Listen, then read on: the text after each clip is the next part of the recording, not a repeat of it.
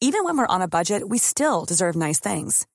Quince is a place to scoop up stunning high-end goods for 50 to 80% less than similar brands. They have buttery soft cashmere sweaters starting at $50, luxurious Italian leather bags, and so much more. Plus, Quince only works with factories that use safe, ethical, and responsible manufacturing. Get the high-end goods you'll love without the high price tag with Quince. Go to quince.com slash style for free shipping and 365-day returns. Bonjour, dans cet épisode, je vais vous expliquer pourquoi le droit à l'erreur est la clé de la créativité. Je suis Gaël Châtelain-Berry, bienvenue sur mon podcast Happy Work, le podcast francophone le plus écouté sur le bien-être au travail. N'hésitez surtout pas à vous abonner sur votre plateforme préférée, c'est très important pour que Happy Work dure encore longtemps. Et en plus, de vous à moi, ça me fait super plaisir. Alors, le droit à l'erreur. On ne va pas se mentir, des erreurs, on en fait tous les jours. Des petites, souvent, des grosses, parfois, des énormes, j'espère pas trop trop souvent quand même. Et nous n'aimons pas ça, c'est normal.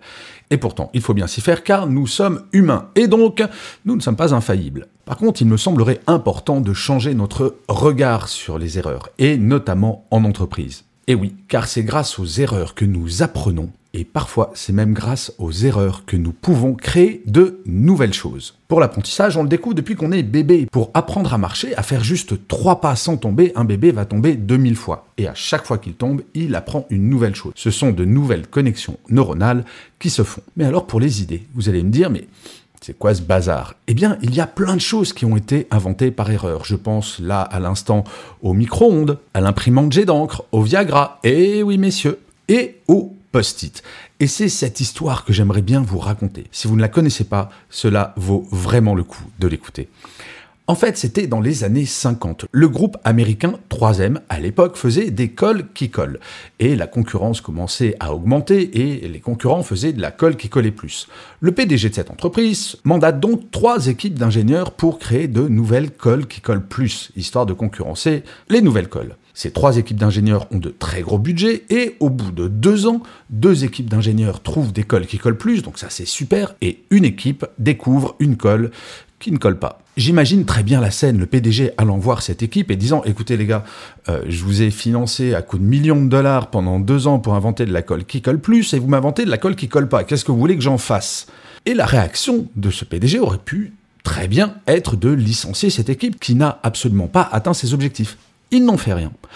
Et quelques mois se passent, et il se trouve que ce PDG est très croyant, très pratiquant. Et un dimanche, il lisait sa Bible à la messe, et à l'époque c'était imprimé sur du papier très fin, et il se dit, ça serait quand même chouette si je pouvais marquer mes pages en fonction du prêche du pasteur. Et il se dit, si je mets de la colle qui colle, bah forcément ça va arracher. Et là, illumination, il se dit, mais il y a quelque temps, j'ai des crétins qui ont inventé la colle qui colle pas. On pourrait peut-être en faire quelque chose.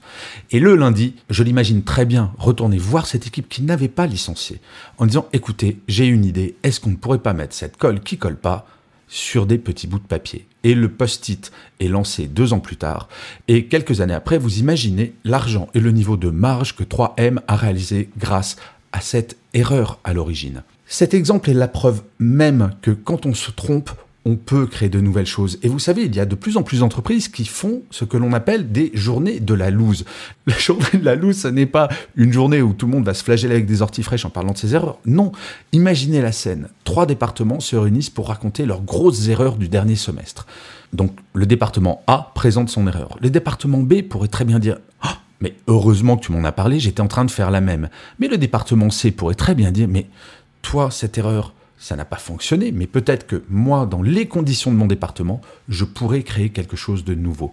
Bref, parler de ces erreurs en entreprise ou même au sein d'un département ou au sein d'une équipe, cela permet de progresser. Oui, nous progressons grâce aux erreurs et oui, nous pouvons créer de nouvelles choses grâce aux erreurs. Donc changeons notre regard là-dessus, arrêtons de souligner en rouge nos erreurs, mais plutôt entourons-les en vert, histoire d'en tirer du positif. Ne culpabilisons plus à cause de nos erreurs, elles sont là, essayons d'en faire du bon.